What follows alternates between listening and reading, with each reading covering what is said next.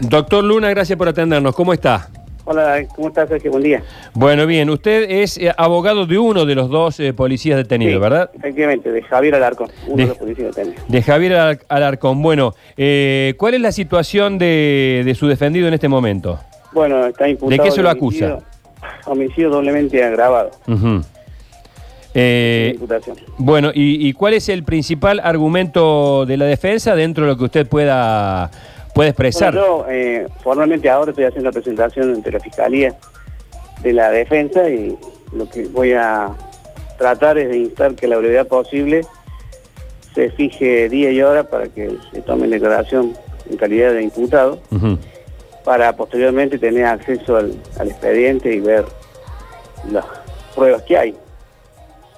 Esto como primera medida.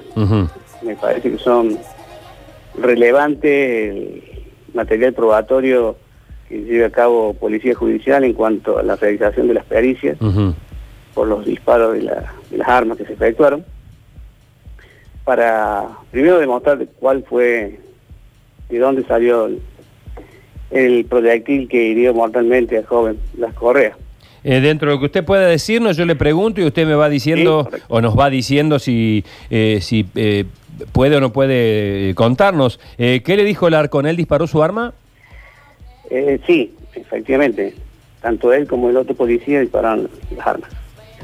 Eso fue lo que en primera instancia sí me dijo. Mi, mi defendido en este momento está en un estado de muchísima conmoción, preocupación, está terriblemente mal. Las consecuencias de este hecho son, son nefastas, como todos sabemos. Eh, jamás tuvo la intención de provocar ni siquiera una lesión en ninguna persona. Y él estaba cumpliendo con, con su función, cumpliendo con su tarea, cumpliendo específicamente con una orden que había recibido por la vía radial, que era de interceptar un vehículo que momentos antes había protagonizado un incidente y había evadido ya un control policial. Y bueno, entonces, ante la, la- la urgencia de la situación, se implementó lo que se conoce como un operativo Rojo, junto con el otro patrullero, los colocaron de manera transversal en la avenida Vélez Arfiel para justamente dar la, la presencia de la policía que estaba tratando de, de controlar a este vehículo, el cual casi al instante apareció por el puente, digamos, de, del- De la de avenida alta velocidad. ¿Y qué, y qué digamos, le, le especificó cuántos disparos hizo y hacia dónde disparó? Él hizo dos disparos hacia la zona baja de- de- del vehículo.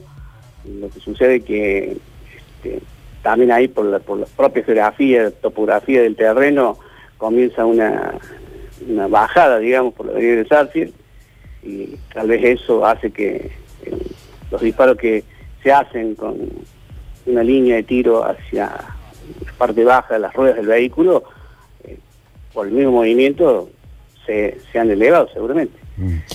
Pero bueno, eso es materia de pericia, esto es una hipótesis que yo me planteo nada más, pero esto es dirimente y seguramente va a quedar perfectamente claro cuál fue la dirección que tuvieron los, los disparos. Claro, doctor, lo que usted está aportando aquí es que este grupo de policías o esta dupla estaba prevenido de que iba a ir este automóvil por ahí Claro, y que le habían hecho un pedido de detención.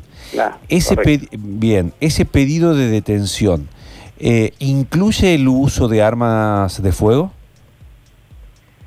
Mire, hay que representarse en el, en el momento, ¿sí? En horas de la noche había poco movimiento de, de vehículos, casi nulo.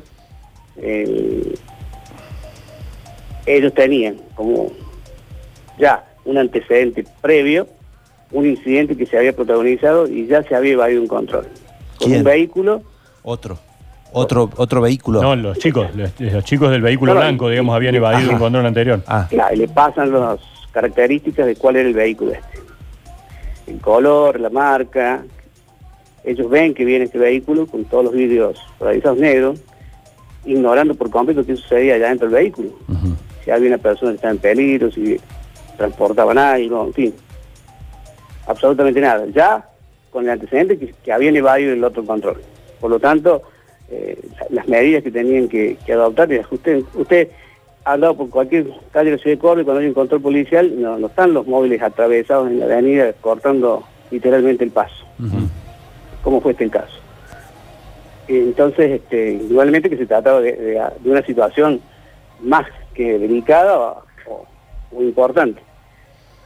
Y al dar la voz de alto y el vehículo aminora la marcha, luego hace una maniobra brusca que casi atropella a los policías y, sale raudamente, escapando de vuelta del control. Entonces, e, e, esa, esa actitud o esa conducta del, conductor de ese vehículo eh, impone a, los policías esta, esta reacción de, hacer disparos intimidatorios a ver si se logra la detención. Así todos los disparos, el vehículo desapareció porque ellos salen sobre los patrulleros, salen en persecución como ya les había sacado bastante ventaja, cuando llegan a la altura de Plaza de las Américas, ellos toman otra dirección y el vehículo se les perdió vista, no lo veo más. Mm, doctor, teniendo en cuenta que participaron dos policías, los dos hicieron disparos, los dos hicieron disparos, ¿sí? Eh, digamos, desde su punto de vista, ¿le cabe eh, la misma responsabilidad al policía que impactó sobre el cuerpo de Blas que al otro que no? Claro, seguro. Eh, ¿Es la misma responsabilidad? varía, varía distinto, ¿cierto? Por eso le digo, sí. Primero, ¿cuántos disparos hizo uno y cuántos disparos hizo otro? ¿Dónde impactaron los disparos de uno y de otro? Esto demuestra, o va a demostrar con claridad, entiendo yo, lo que sería la, intencionalidad del, disparador, digamos. Claro, usted lo que... Pero yo no, estoy en condición de decirle, mi defendido tiró tres, cuatro tiros, el otro defendió tres, cuatro tiros, no lo sé, sinceramente no sé. Y él, por, mi defendido, por lo que recuerda, solamente efectuó dos disparos. Doctor, eh, ¿su defendido dónde permanece detenido en, estos momentos? Está en la establecimiento penitenciario número 9, en la, conocemos nosotros con la UC.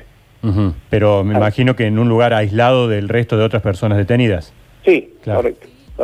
Eh, Además, aparte de un procedimiento especial por parte del servicio penitenciario con el tema de la pandemia que tiene que permanecer por eh, determinado tiempo para luego ser derivados a, la cárcel de Boca. Eh, para aclararlo, porque tal vez lo hizo y a mí no me quedó claro, ¿le, le, dijo específicamente su cliente por qué disparó? Bueno, por, por esta situación de, inminente riesgo y, peligro que significó la, mayor busca del conductor de esquivar el, control y salir raudamente. Entonces, evidentemente que ya en el segundo control que se evadía de esta forma, se trataron de efectuar estos disparos para ver si lograban que, el vehículo se detuviera. Claro. Qué, qué difícil tarea, doctor, que tiene teniendo en cuenta de cómo se han dado las circunstancias, cómo está, porque esto de la opinión pública también pesa, estos chicos, ¿no? Eh, chicos que venían de un encuentro, digamos, de, amigos, no, no, andaban de nada raro, incluso pesa una acusación que no sé eh, cuánto tendrá de, cierta, de que intentaron plantar un arma. Sí, eh, también lo he escuchado eso. ¿Qué, tarea difícil que tiene usted por delante, defender a estos policías? A uno al menos. En, verdad sí, eh, es más que complicada la situación y difícil. Yo parto de, esta situación de que mi defendido estaba cumpliendo con, su función, ¿sí? Este, que, que no ha sido nada sencillo ni fácil, porque eh, todo policía, por más entrenamiento que tenga, por capacitación, profesionalización, cuando le dicen vaya y parece en la calle que tiene que parar un vehículo que viene fugado de un control, eh, realmente es una situación de extrema eh, complicación, digamos, preocupación, conmoción, uno no sabe qué, es lo que va a suceder claro. en este caso.